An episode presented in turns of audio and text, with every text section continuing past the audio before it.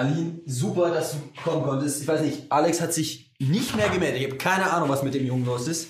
Ähm, auf jeden Fall richtig räudig von ihm, dass er sich gar nicht meldet. Braucht auf jeden Ich meine, ich mochte den Jungen ja noch nie, aber der braucht sich jetzt echt nicht mehr bei mir blicken lassen.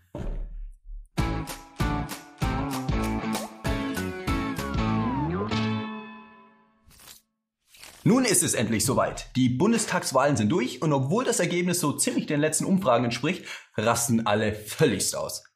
Die AfD ist jetzt mit 12,6 Prozent im Bundestag und so einige können sich nicht genau erklären, warum das jetzt so ist und greifen deshalb nach jedem Strohhalm.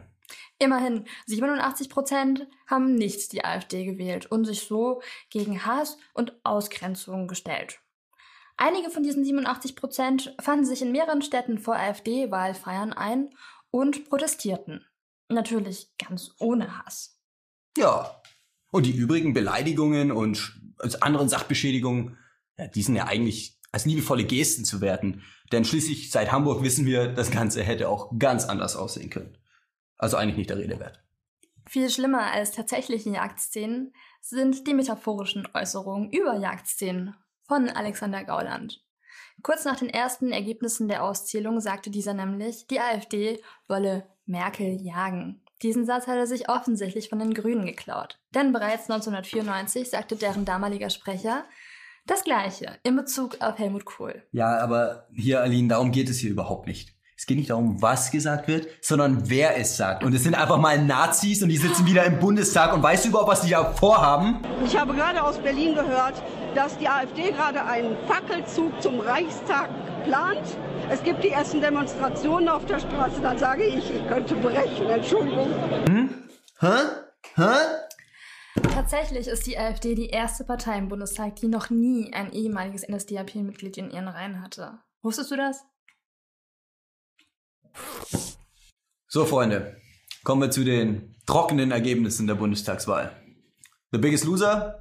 Eigentlich die CDU, aber sie hat trotzdem mit Abstand die meisten Stimmen eingefahren. Die SPD hingegen, ja, die hat ihr schlechtestes Ergebnis hingelegt seit Kriegsende. Dabei glaubte man sich noch vor ein paar Monaten als sicherer Sieger. Was sollte mit Gottkanzler Martini Schulz denn auch schon schiefgehen? Mit diesem Mann ist sogar ein dreistelliges Ergebnis denkbar. 100 Prozent für Martin Schulz. Ja, bei Prozenten versteht der Junge keinen Spaß. Man hatte ja wirklich alles versucht. Aber am Ende konnten nicht einmal Heiko Maas Zensurgesetze etwas an der Niederlage ändern. Immerhin zeigen sich die Sozialdemokraten als gute Verlierer. Das Volk hat gewählt und das gilt es auch zu akzeptieren. Deswegen ist die AfD so stark geworden. Jetzt haben wir hier einen Haufen rechtsradikaler Arschlöcher im Parlament sitzen und Frau Merkel trägt ein gerütteltes Maß an Mitschuld. Ein richtiger Ehrenmann. Auch die frisch gebackene Fraktionsvorsitzende Andrea Nahles scheint sich in diesem neuen Jargon wohlzufühlen. In einem Interview erklärte sie, dass die SPD definitiv in die Opposition gehen werde und ihr ehemaliger Koalitionspartner in die Fresse kriegt. Hä, was hat Gauland wieder gesagt? Nein, nicht Gauland, Andrea Nahles von der SPD. Ach so. Hm, na gut, endlich sagt's mal einer.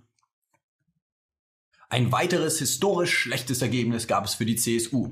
Diese Partei hat seit jeher den Anspruch, die absolute Mehrheit in Bayern zu stellen. Aber anstatt den zu erwarteten 49 Prozent hat sie lediglich 38 Prozent der Stimmen bekommen. Die AfD hingegen konnte 11 Prozent hinzugewinnen.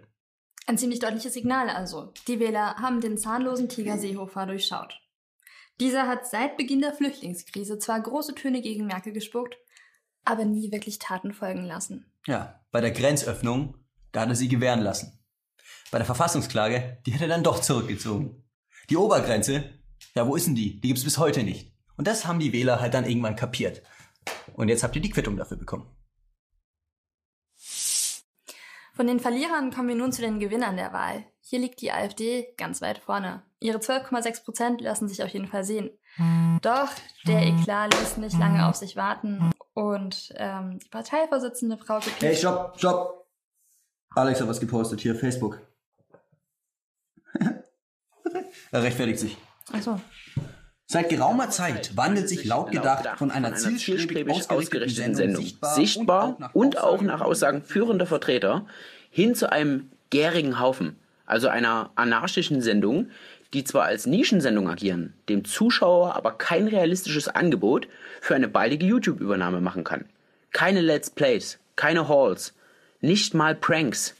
Stattdessen beherrschen radikale Aussagen außerhalb des Skripts die mediale Präsenz, sodass die notwendige Verankerung der Sendung in der Mitte der YouTube-Community seit 2016 nicht zu, sondern spürbar abgenommen hat. Dies ist deswegen so kritisch, weil ein Wechsel in der YouTube-Szene vorbereitet werden muss. Außerdem ist es erforderlich, öffentlich-rechtliche Partner wie Funk einzubeziehen. Angesichts der medialen Probleme Deutschlands, angesichts der fortgesetzten kalten Enteignung der Beitragszahler durch die GEZ, möchte ich meine ganze Kraft ab sofort für diesen fundamentalen Programmwechsel einsetzen. Da ich diesen Exodus an technischem Know-how und Personal aus meiner Position heraus nicht mehr aufhalten kann, habe ich mich nach langem Ringen entschlossen, der neu zu bildenden laut Gedacht-Besetzung im neuen Studio nicht anzugehören.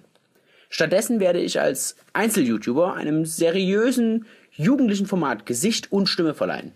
Ich werde auf andere Weise aktiv dafür sorgen, dass wir spätestens 2018 die tatsächlich gesellschaftliche Wende einleiten können.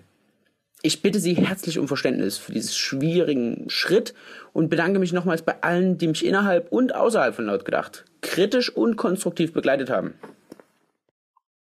Ja, Freunde, ich weiß ja nicht, wie es euch geht, aber also in meinen Augen hat sich das abgezeichnet. Hier, seit er mit dieser Priscilla da zusammen ist, ist einfach nicht mehr derselbe.